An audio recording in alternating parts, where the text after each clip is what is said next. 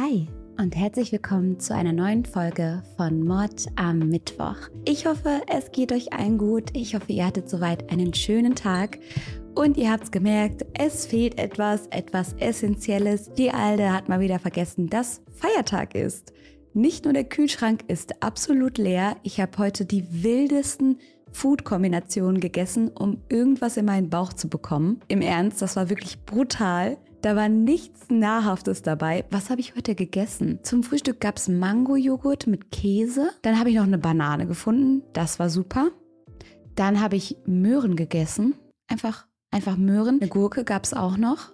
Und dann Brot. Brot ohne alles, weil den Käse hatte ich schon zum Mango-Joghurt gegessen. Ja, es sind harte Zeiten. Es passiert mir wirklich jedes Mal. Ich habe konsequent sonntags nie etwas zu essen da, weil ich immer vergesse, dass man sonntags ja nicht einkaufen kann. Und an Feiertagen sieht es eben ganz besonders traurig aus im Hause Leona. Und deswegen gibt es auch keine Streichhölzer und keine neue Kerze. Wie dem auch sei, ich hoffe, bei euch läuft das alles ein bisschen organisierter ab. Und trotzdem, trotz der ganzen Zwischenfälle, sitze ich jetzt hier und habe einen neuen Fall für euch dabei. Eine einen Fall, der unfassbar traurig ist, der gruselig ist und so eine Urangst in mir weckt. Denn Vielleicht erinnert ihr euch noch daran, dass Eltern einem immer gesagt haben, geh nicht mit Fremden mit, egal was die dir anbieten. Und dann wurden immer Bilder gezeichnet. Der verspricht dir, Welpen zu Hause zu haben oder kleine Kaninchen oder dass er ganz viel Eis in seiner Gefriertruhe hat. Was auch immer er sagt oder sie.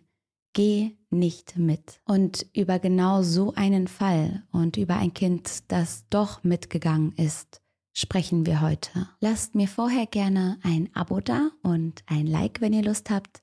Und wir starten jetzt rein. Heute bleiben wir ausnahmsweise mal in Deutschland. Es führt uns in die Stadt Weimar in Thüringen. 1991 lebt dort das Ehepaar Drews mit ihren drei Kindern. Die Familie Drews hat nicht so viel Geld und deswegen leben sie in einfachen, aber wohlbehüteten Verhältnissen. Das älteste Kind der Drews ist die zehnjährige Stephanie. Sie hat braune, lange Haare mit einem Pony und dieser Pony fällt ihr dann manchmal frech über die Augen, wenn er wieder etwas zu lang gewachsen ist. Außerdem trägt Stephanie eine große, weite Brille auf der Nase, die sie frech aussehen lässt. Die Brille ist mit einer roten Brillenkette zusätzlich gesichert und das ist Stephanies Markenzeichen. Hinter der Brille verbergen sich kluge Augen, mit denen Stephanie alles um sich herum genauestens beobachtet. Stephanie ist schüchtern, aber ein sehr, sehr liebes Mädchen. Sie hat immer ein freundliches Wort für ihre Mitmenschen übrig und sie wird von allen gemocht. Auch beim Kennenlernen mit ihrer besten Freundin Claudia haben sich die Mädchen sofort richtig gut verstanden.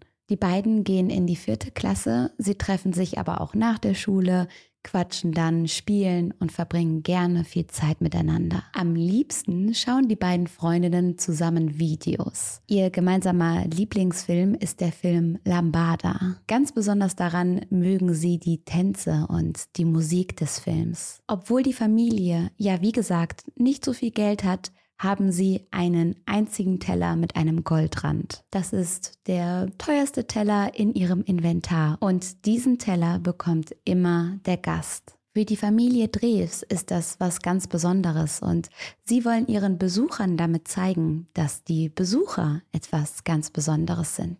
Das finde ich so eine schöne Geste. So ist es auch mit Stefanis Freundin Claudia. Wenn sie nach der Schule zum Essen kommt, bekommt sie von der Familie Drews ihr Essen auf dem goldenen Teller serviert. Am 24. August 1991 spielt Stephanie mit ihren Geschwistern, ihrer besten Freundin und ein paar anderen Kindern. Ganz häufig spielen sie im Ilmpark in Weimar und das tun sie auch an diesem Tag. Es ist ein schöner Tag, die Sonne scheint und die Kinder haben viel Spaß. Sie haben Zeit zum Spielen, müssen an nichts denken, nicht an morgen, nicht an gestern und können einfach im Hier und Jetzt herumtollen. Das waren Zeiten, ne, Freunde draußen auf der Straße mit Kreide malen, bei Freunden klingeln, ob die endlich rauskommen, Mütter gemeinsam überreden, ob die Freunde nicht noch übernachten können. Wir haben immer Tänze eingeübt für unsere Eltern und die dann vorgetragen, um die zu überzeugen, dass wir noch länger spielen dürfen, als hätte das irgendwas gebracht. Aber das waren schon gute Zeiten. Was sind eure schönsten Kindheitserinnerungen? Schreibt die sehr gerne mal in die Kommentare. Ich glaube, mein allerliebster Sommer als Kind war der Sommer, in dem ich eine Schwester Schwester bekommen habe, weil ich so aufgeregt war. Und meine Schwester ist dann auch im Sommer zur Welt gekommen. Und in den Sommerferien habe ich ganz viel mit ihr gespielt und es genossen, jetzt große Schwester zu sein. Das war wirklich der schönste Sommer überhaupt. Und genauso einen Sommer hat Stefanie mit ihren Freunden gerade auch. In der Stadt ist an diesem Tag besonders viel los. Auf dem Marktplatz in Weimar findet die Generalprobe für das ZDF Sonntagskonzert statt. Das Konzert ist der Grund, weshalb an diesem Wochenende besonders viele Touristen in der Stadt sind. Dadurch sind auch viele Menschen in diesem Park unterwegs. Die Leute picknicken, gehen spazieren oder joggen oder führen ihren Hund aus. In diesem Park gibt es eine sogenannte Sphinx-Grotte. Sphinx auch ganz schwer auszusprechen für mich, aber ihr wisst, ne? Sphinx ist ja diese antike Figur. Ich werde es nicht weiter ausführen. Bei sowas fail ich mich immer ganz krass. Bei allem Historischen wird es peinlich, sobald ich darüber rede. Äh, eine, eine Sphinx-Figur. Und das Ganze nennt sich die Sphinx-Grotte und es ist so eine Art Felshöhle. Und da macht es natürlich besonders viel Spaß, rumzuklettern und auf die Figur zu steigen. Außerdem fließt dort ein kleiner Bach entlang. Die Kinder lieben diese Stelle im Park. Sie planschen am Bach, spielen mit dem Wasser und tollen herum. Mit den Gedanken sind sie nur bei sich. Und was sie deshalb nicht merken, ist, dass sie beobachtet werden. Sie ziehen die Aufmerksamkeit eines ganz bestimmten Mannes auf sich. Ein Mann, der sich zunächst in der Ferne aufhält, so dass sie ihn nicht bemerken. Er hält sich bedeckt, doch nach einiger Zeit kommt der Mann auf die Kinder zu. Besonders mit Stephanie und ihrer besten Freundin Claudia kommt er ins Gespräch. Eine halbe Stunde lang unterhält er sich mit den Kindern. Zwar sind die beiden am Anfang sehr zurückhaltend und skeptisch gegenüber dem Fremden, doch mit der Zeit lockert sich die Stimmung. Sie fangen an, ihm zu vertrauen, denn der Mann ist nett. Er strahlt irgendwie eine gewisse Ruhe aus und sie fühlen sich in seiner Gegenwart weder eingeschüchtert noch verängstigt. Nach etwa 30 Minuten und dem netten Gespräch erzählt der Mann, dass er nun zum Schloss Belverde wolle. Das Schloss liegt auch in Weimar und ist etwa so drei bis vier Kilometer von dem Park entfernt. Der Mann stellt sich ein bisschen dumm. Er sagt, er wisse nicht genau, wie man jetzt nun zu diesem Schloss kommt und die Kinder würden sich doch bestimmt auskennen. Mädels, könnt ihr mir nicht helfen, das Schloss zu finden? Die Mädchen lehnen ab. Sie wollen nicht weg, sie wollen hier noch spielen, es macht gerade so viel Spaß und da holt der Mann dann einen 50-Mark-Schein heraus. Damit wedelt er dem Mädchen nun vorm Gesicht herum. Er sagt, das Mädchen, das ihm das Schloss zeigt, bekommt das Geld. Stefanie weiß, dass sie nicht mit fremden Menschen weggehen soll. Aber sie weiß auch, dass 50 Mark verdammt viel Geld sind. Gerade zu den damaligen Zeiten, gerade für Stefanie und gerade für ein Kind. Ich kann mir gut vorstellen, dass sie in der Sekunde auch an ihre Eltern gedacht hat, denn auch Kinder bekommen ja mit, ob die eigene Familie nun viel Geld hat oder ob man hier und da immer wieder sparen muss und Geldsorgen hat. Möglicherweise hatte sie vor, das Geld nach Hause zu bringen zu ihren Eltern. Außerdem haben sie sich ja nun schon länger mit dem Mann unterhalten und der scheint doch nett zu sein. Was soll er anderes im Sinn haben, als zum Schloss Belverde zu kommen? So nett, wie der ist. Stefanie zögert also. Sie überlegt hin und her, nimmt dann aber das Angebot des Mannes an. Sie denkt nicht daran, dass eine Gefahr von diesem Mann ausgeht und liegt damit unfassbar falsch. Zu Claudia gewandt, sagt der Mann dann, ja, ja, wir werden gleich wieder zurück sein. Und sie vereinbaren, dass sie gegen 16 Uhr wieder zurückkommen. Das soll in ungefähr einer Stunde sein, denn es ist gerade kurz nach 15 Uhr. Claudia nickt Stefanie noch einmal zu und dann bleibt sie mit den kleinen Geschwistern zurück, während Stefanie mit dem Mann mitgeht. Und dann wartet sie. Claudia wartet und wartet und die Zeit verstreicht, doch Stefanie kommt nicht zurück. Weder sie noch der Mann. Claudia wartet bis 17 Uhr und dann bringt sie die kleinen Geschwister von Stefanie zu der Familie Drews zurück. Der Park ist nämlich nur 400 Meter von Stefanis Zuhause entfernt, also in der direkten Nachbarschaft. Das war auch der Grund, warum Stefanie sich dort immer so sicher gefühlt hat. Bei den Drews angekommen, erzählt Claudia der Mutter, was passiert ist. Die Eltern fackeln nicht lang. Sie machen sich sofort auf die Suche nach ihrem Kind. Sie suchen im Park und in der Richtung, in die Stefanie mit dem Mann gegangen ist. Stefanis Fahrrad fährt die ganze Strecke, die ganze Gegend mit einem Fahrrad ab, um schneller an mehreren Orten suchen zu können. Doch sie können das Mädchen nicht finden. Stefanis Mutter läuft dann zu einem Getränkemarkt und ruft die Polizei. Einen eigenen Telefonanschluss hat die Familie nämlich nicht.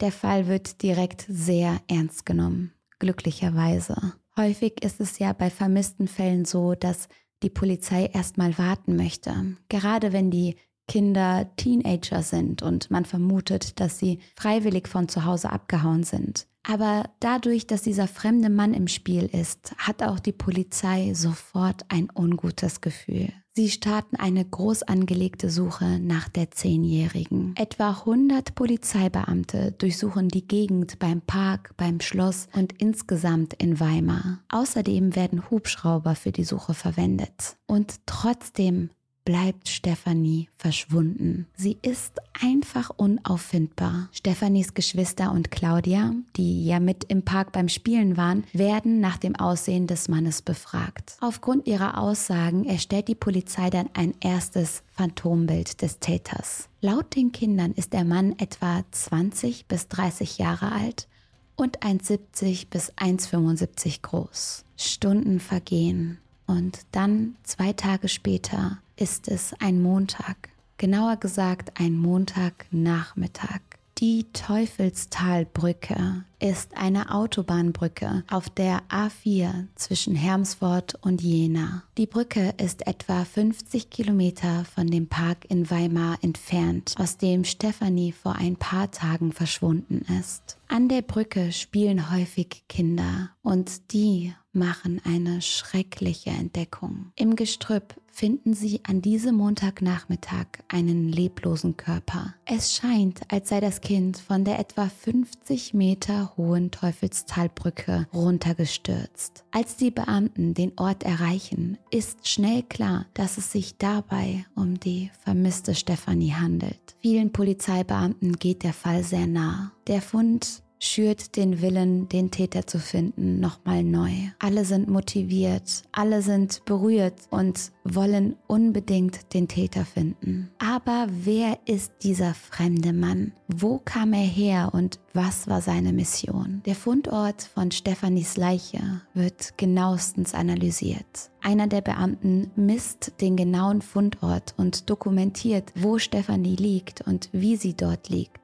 Ihr Körper ist noch bekleidet, die Brille und die rosafarbenen Sandalen fehlen aber. Außerdem ist Stefanis Unterhose auf links gedreht, weshalb die Beamten schnell von einer Sexualstraftat ausgehen. Stefanis Leiche wird in der Rechtsmedizin in Jena obduziert. Faserspuren, vermutlich von etwas wie einer Decke, können in Gesäßnähe festgestellt werden. Das verstärkt die Vermutung der Ermittler, dass Stephanie zumindest untenrum nackt gewesen sein muss. Außerdem weist ihr Körper schwere Verletzungen auf, vermutlich von dem Sturz von der Teufelstalbrücke. Wie gruselig ist es auch, dass diese Brücke ausgerechnet Teufelstalbrücke heißt, oder? Es kann auch festgestellt werden, dass die Verletzungen zu Lebzeiten entstanden sind und für den Tod verantwortlich sind. Das bedeutet, Stephanie hat noch gelebt, als sie von der Brücke stürzte. In ihrem Magen findet man Schlaf- und Beruhigungsmittel und das in extrem hohen Mengen. Diese Dosis hat auf jeden Fall dafür gesorgt, dass Stephanie benebelt gewesen sein musste, dass sie nicht mehr richtig laufen konnte. Vermutlich wurde sie von ihm getragen oder gestützt. Vielleicht war sie sogar vollkommen bewusstlos. Eine erste Theorie kommt schnell auf.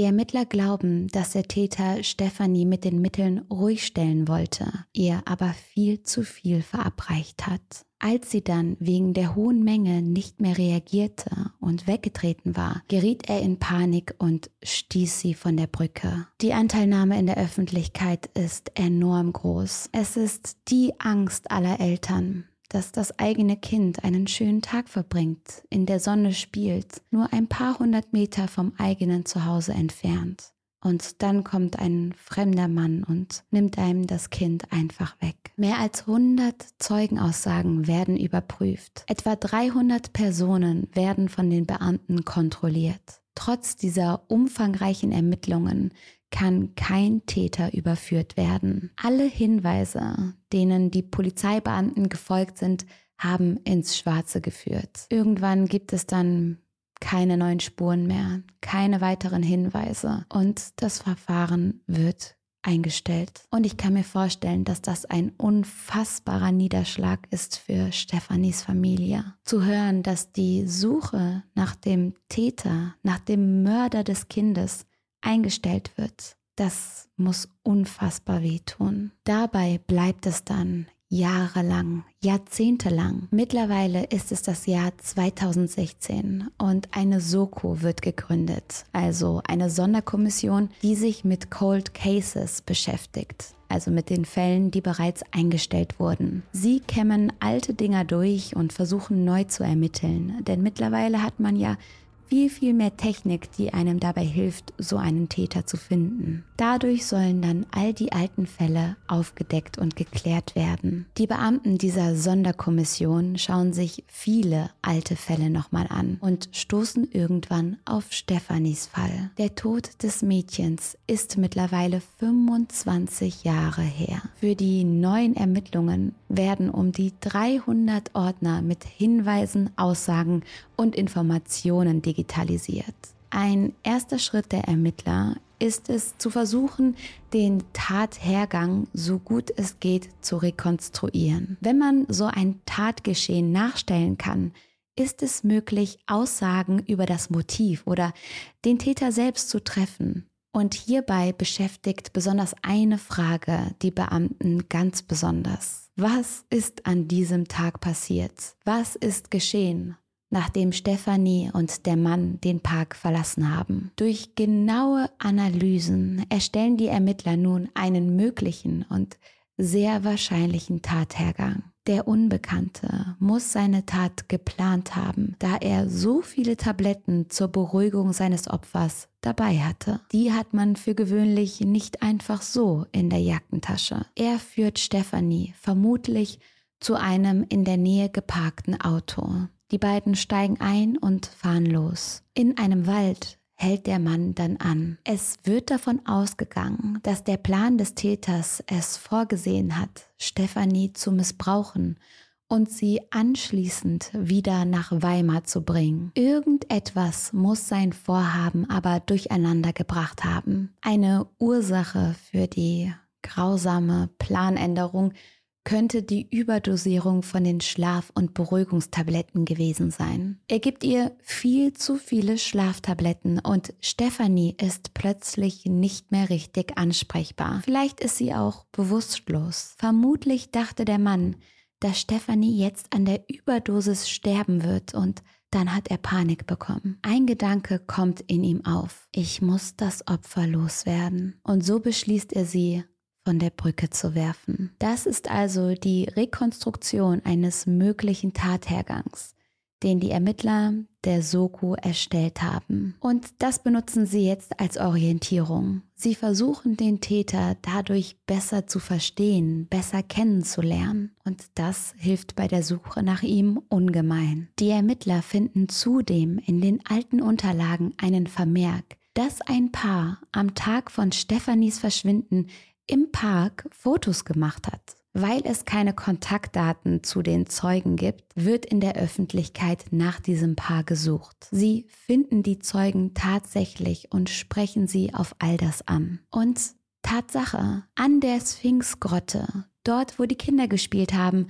wollte die Frau damals ein Foto mit der Sphinxfigur machen. Ihr Partner ist dafür so ein paar Steine hochgeklettert, um den bestmöglichen Shot von seiner Freundin zu machen. Auf dieser Steinsammlung trifft er dann auf einen Mann, der sich dort hinter dem Geröll versteckt hat. Das Pärchen hat sich zunächst nichts dabei gedacht. Sie dachten nur, wie seltsam, da hockt einer irgendwie zwischen den Steinen hier im Park herum. Aber dann erfahren sie einige Tage später, von dem verschwundenen Kind im Park und sie melden sich bei der Polizei. Dazu kommt, dass der Mann auf dem Phantombild ganz genauso aussieht wie der, den sie hinter den Steinen entdeckt haben. Damals geht die Aussage des Pärchens aber in der Flut von Hinweisen unter und keiner fragt wirklich nach. Dabei haben sie den Täter höchstwahrscheinlich dabei erwischt, wie er Stephanie und die anderen Kinder bereits beobachtet hat. Ein wirklicher Durchbruch im Fall Stefanie wird aber auch durch diese Aussage nicht erfolgen. Das alles ist 25 Jahre her. Der Mann, der Fremde, sieht heute, wenn er noch lebt, wenn es ihn noch gibt, wenn er noch in Deutschland ist, höchstwahrscheinlich komplett anders aus. Aber die Ermittler haben angebissen. Sie wollen den Fall nun lösen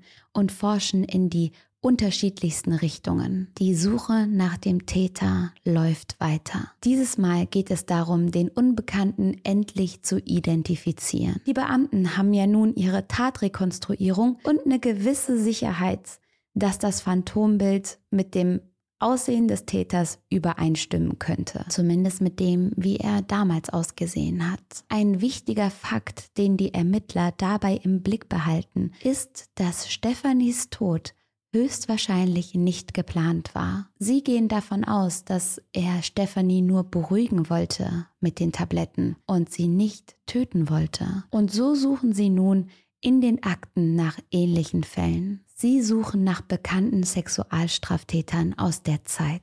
Tagelang werden die Unterlagen durchforstet, um mögliche Muster zu erkennen. So sitzt eine Beamtin an einem Tag allein im Büro vor ihrem Computer mit den Akten und durchsucht sie, als sie plötzlich eine Spur findet. Im Ordner 67 stößt sie auf einen Mann, der in anderen Fällen ähnliche Vorangehensweisen hatte, genau wie der unbekannte Mann im Fall von Stephanie. Dieser Mann verabreichte Medikamente und bot den Kindern eine Geldsumme oder eine Belohnung, wenn sie ihn irgendwo hinbringen würden. Und so fällt zum ersten Mal, zum ersten Mal in 25 Jahren ein konkreter Name. Hans Joachim G. Hans-Joachim G. ist ein 65 Jahre alter Lkw-Fahrer aus Berlin. Er kommt aber aus Weimar. Er hat dunkle Haare und einen runden Bauch. Schon in der damaligen DDR wird er wegen sexuellem Missbrauch an Kindern straffällig. Er wurde auch bereits wegen Kindesmissbrauchs verurteilt und saß mehrere Jahre in Haft. Die Ermittler studieren Hans-Joachims Leben ganz genau, um sicher zu sein, dass sie es hier mit dem Richtigen zu tun haben. Sie überprüfen seinen Wohnsitz, seine Bezüge zu Weimar. Sie versuchen ein damaliges Alibi zu klären, also zu erforschen, ob er irgendwo anders gewesen ist zu dem Zeitpunkt. Schauen sich seinen Tagesablauf an, seine Gewohnheiten, seinen Beruf. Alles, was sie über diesen Mann finden können, finden sie. Und all diese Überprüfungen kommen zu einem Ergebnis. Hans Joachim G wird Hauptverdächtiger im Fall Stephanie Drews. Am 3. März 2018, fast 27 Jahre nach dem Verschwinden von Stephanie, stürmen die Beamten dann die Zweizimmerwohnung von Hans Joachim G. Er ist überrascht, aber bekommt die Fassung schnell wieder zurück. Er wusste, dieser Tag wird kommen. Er wird von den Beamten verhört und erzählt dann, wie die Entführung abgelaufen ist. Nachdem Stefanie eingewilligt hat, mit ihm mitzugehen, laufen die beiden zu seinem Auto. Stefanie soll dabei zwei, drei Meter hinter ihm laufen, damit niemand die beiden in Verbindung bringt. Er erzählt, dass er mit Stefanie zuerst auf der A4 unterwegs gewesen ist und dann auf die A9 fuhr. Irgendwo, irgendwann in einem Wald hat er dann angehalten. Er erklärt, dass er am Anfang keinen genauen Plan hatte. Er sagt, mit dem Kind wollte ich eigentlich gar nichts machen am Anfang. Und dann wollte ich mich entblößen und wenn ich, wie sagt man da, zur Befriedigung gekommen wäre, dann wäre es gelaufen. Boah. Dann hätte sich das für mich erledigt, weil danach ist es vorbei. Da habe ich kein Interesse mehr. Wie kann man so etwas sagen? Er wollte Stefanie also anscheinend wieder nach Weimar zurückfahren, so wie die Polizei das auch vermutet hat. Er hatte ursprünglich höchstwahrscheinlich nicht vor, sie zu töten. Doch dann, so erzählt er, hat Stefanie immer weiter geweint, geweint und geweint. Sie hat gerufen, dass sie nach Hause möchte und Hans Joachim G. habe ihr daraufhin die ganzen Schlaf- und Beruhigungsmittel verabreicht. Auf Stefanis Frage hin, warum sie so viele Tabletten nehmen muss, soll er geantwortet haben, du bist sehr nervös, du bist sehr quengelig, sehr aufgeregt. Ich sehe dir das doch an. Du hast Angst, dir geht es danach besser, du wirst ruhiger. Ich fahre dich wieder zu deiner Freundin und dann ist alles gut. Doch kurz nachdem er Stefanie die Tabletten gibt, verändert sich ihr Zustand. Sie ist weggetreten. Stefanie ist weder ansprechbar noch bewegt sie sich. Hans Joachim bekommt, genau wie die Polizei es vermutet hat, Panik und er sagt später, dass er Angst davor gehabt habe, dass sie ihm, Zitat, wegstirbt. Als die Beamten ihn dann auf den Mord und auf die Teufelstalbrücke ansprechen, verstrickt er sich in widersprüchlichen Aussagen. Schlussendlich und Ganz plötzlich gibt er zu, dass er Stefanie von der Brücke gestoßen hat. 27 Jahre nach dieser grausamen Tat wird er verhaftet. Dass die Tat so lange her ist, hat einen weiteren Nachteil. Kindesmissbrauch. Kindesentführung und auch Totschlag sind nach der langen Zeit bereits verjährt. Das finde ich übrigens kritisch. Ich finde, wir können darüber gerne mal diskutieren. Schreibt mir eure Argumente super gerne in die Kommentare.